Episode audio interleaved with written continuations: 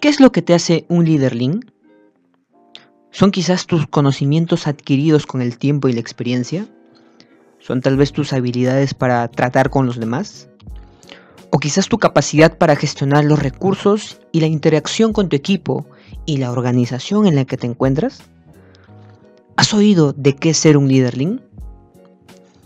Hola, soy Andrés Valverde y te doy la bienvenida a esta tercera temporada de nuestro canal de podcast de Leal 3.0, donde estamos convencidos de que los procesos mejoran cuando las personas mejoran dentro de una organización. Bien, al inicio te he hablado sobre el liderazgo y sobre todo de un tipo de líder peculiar. Estoy hablando del líder lean. Quizás estés familiarizado con el concepto de líder más que con el concepto de lean con el término Lean. En pocas palabras, Lean es una forma de ver los procesos con el objetivo de generar valor, reducir o eliminar aquello que no agrega valor y considerar también al potencial humano como un aspecto fundamental para la mejora de procesos. Igualmente puedes visitar nuestro canal de YouTube, Leal 3.0, si quieres profundizar un poquito más sobre el tema que hoy en día de muy atractivo para las empresas por su impacto en la reducción de costos y el aumento de su rentabilidad. Así que al finalizar este podcast, date un salto por allá y déjanos tus comentarios para saber qué otros temas te gustaría aprender. Bien, volviendo al tema de líder Lean. Entendiendo ya estos dos conceptos de liderazgo Lean, que es básicamente la capacidad de poder dirigir un proceso y o, o una organización Lean, o al menos una que aspira a hacerlo. Te doy un dato. En 20 años, al menos el 80% de las empresas buscarán serlo. Así que te conviene mucho empezar a aprender sobre el tema. Y es que este tipo de liderazgo es una que será capaz de atacar y defender las distintas batallas presentadas en este proceso de cambio organizacional. Cual guerra en la que solo necesitas, o no solo necesitas tener una excelente estrategia para ganar, también tienes que saber aprender a gestionar tus recursos, que desde ya son escasos, y tener la influencia necesaria y más para poder llevar al campo de batalla a tus soldados.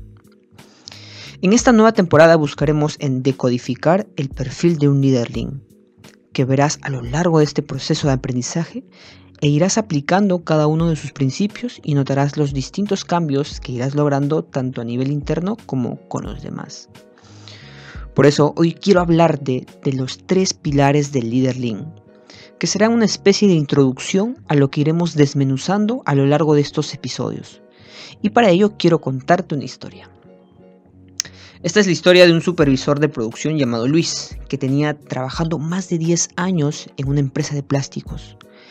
Este había trabajado por muchos años como operador de las máquinas laminadoras y por lo tanto conocía la parte operativa y técnica del proceso.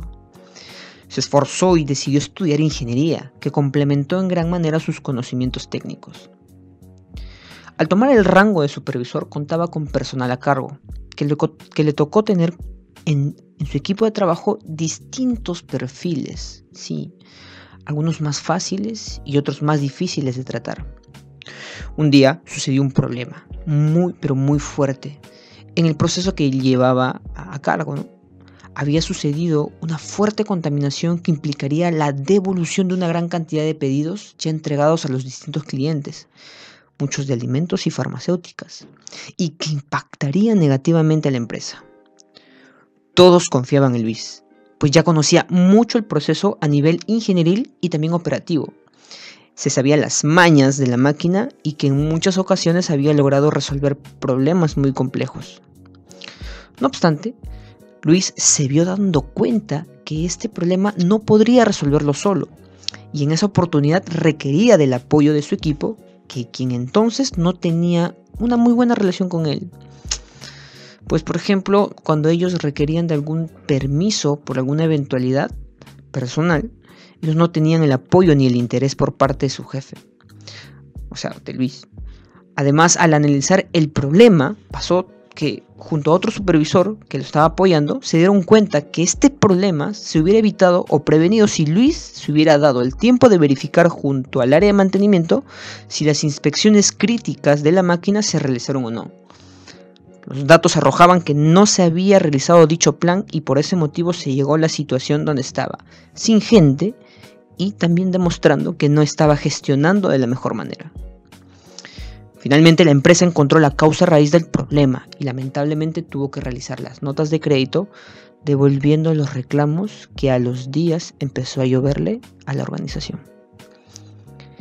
He tratado de ilustrar la falencia de estos tres pilares que todo líder Lean debe dominar con este relato, que son los procesos, la cultura y la gestión.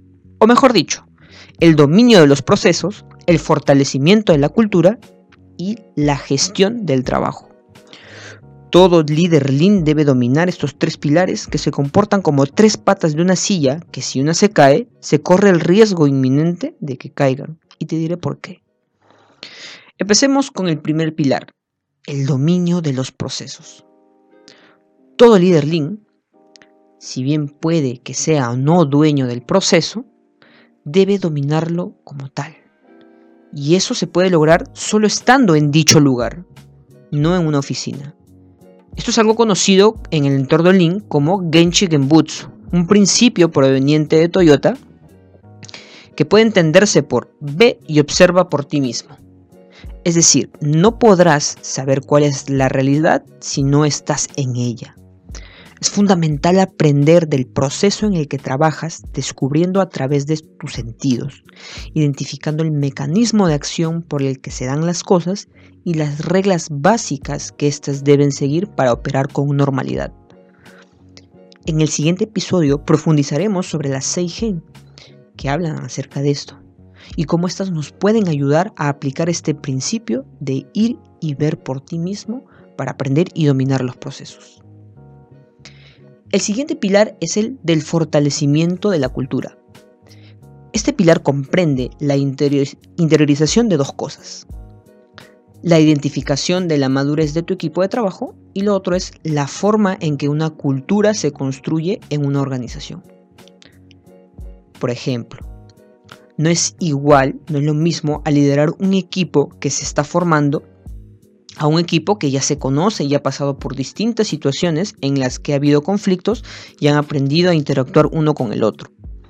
En el primer caso, como líder, te tocará ser más directivo y podrás por encima la dirección más que el apoyo, la dirección más que las relaciones, pues aprovecharás que la madurez de ese equipo está determinado por una alta motivación, por la energía de lo nuevo y también está con una baja competencia.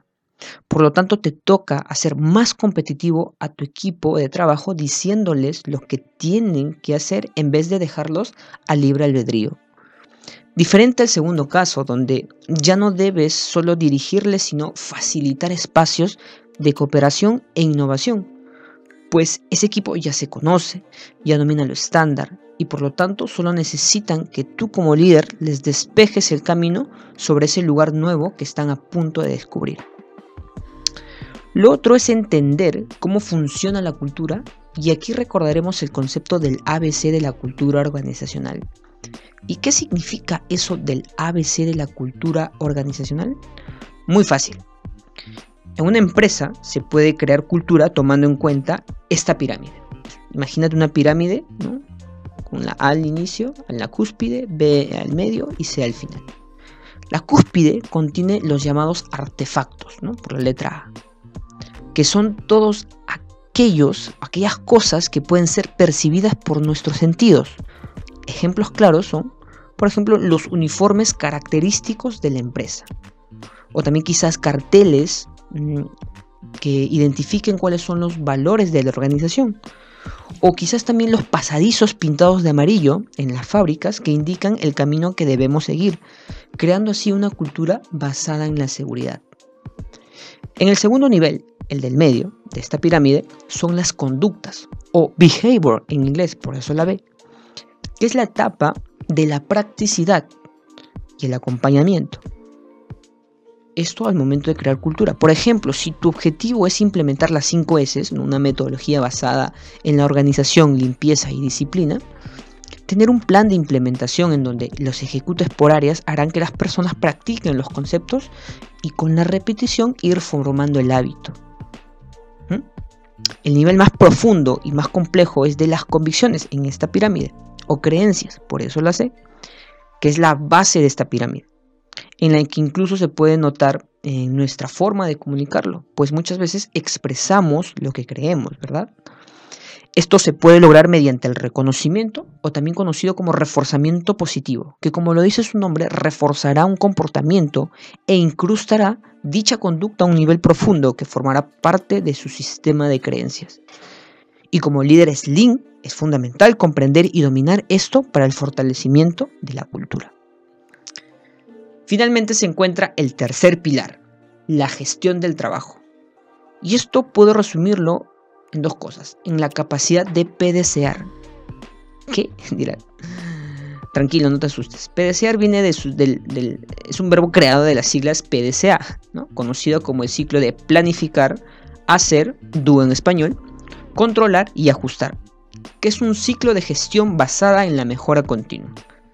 Esto permite dar un orden a la gestión de recursos, tiempo e incluso la rutina diaria de las personas que lideramos.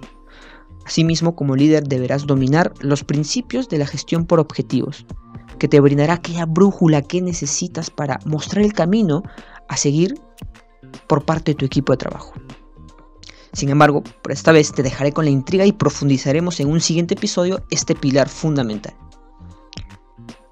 Ahora quizás te empieces a cuestionar, ¿por dónde debo empezar? Como te lo comenté al inicio, estos tres pilares son básicos y tienen que sostenerse entre sí. Sin embargo, está claro que como humanos tendremos tendencias o afinidades. Y aquí es clave autoconocerte. De repente ya lo sabes, de repente ahora, de repente mm, ya, ya te conoces, pero también de repente es un buen momento para conocerte a ti mismo. Y lo puedes hacer o iniciar identificando el tipo de personalidad que predomina en ti. Actualmente existen muchas teorías que buscan predecir la personalidad de las personas. Así que entre todas puedo resumir que las personas estamos orientadas a dos frentes diferenciados. Uno es la orientación a las tareas o resultados y otro es la orientación a las relaciones. Claro, esto no es blanco-negro, sino que pueden haber matices que dibujen de una forma más aproximada tu modo de ser. Entonces, si eres una persona, por ejemplo, orientada a las tareas, el dominio de los procesos quizás sea más fácil para ti. Quizás si lo eres más orientado a las relaciones, que, ¿no? Puede ser que fortalecer la cultura está más cercano eh, a ti, ¿no? Porque esto es, eh, fortalecer la cultura significa acercarnos más a las personas y conocer un poco más del comportamiento humano. Bien, ahora, quizás la pregunta es, ¿y la gestión? Bueno, la gestión necesita de una fuerte afinidad a los resultados, pero al mismo tiempo necesitarás relaciones sólidas para cumplir los objetivos. Así que esto está en el término medio. ¿Mm? Igualmente tu tarea será la de dominar estos tres pilares, por lo tanto te toca aprender las otras personalidades. Para ello te recomiendo algunos libros que hablan del tema, por ejemplo Alzando el vuelo, que habla un poco de la teoría DISC, D-I-S-S, y también otro libro muy recomendable que se llama Enriquezca su, personalidad. Enriquezca su personalidad. Un poco para profundizar en este tema. mi objetivo con este primer episodio de nuestra temporada Construyendo Líder Link es no solo llenarte de información, sino la de despertar en ti la curiosidad por profundizar en estos temas que te he ido compartiendo y que estoy seguro te aportarán mucho a tu desarrollo como líder Link. Finalizo este podcast con una frase de John Shock del Instituto Link que dice, hay tres tipos de líderes. Los que te dicen qué hacer, los que te permiten hacer lo que quieres y los líderes Lean que bajan al Gemba y te ayudan a averiguarlo. Sé un líder que baja al Gemba, es decir, al lugar de los hechos, respetando a las personas y gestionando de manera que logres aumentar los beneficios para tu equipo y para ti. Recuerda seguirnos en nuestras redes sociales de YouTube, Facebook, Instagram, LinkedIn como Leal 3.0. donde buscamos mejorar a las personas para la mejora de procesos. Nos vemos en el episodio número 2 de esta temporada llamada Construyendo al Liderling. Mi nombre es Andrés Valverde, hasta pronto.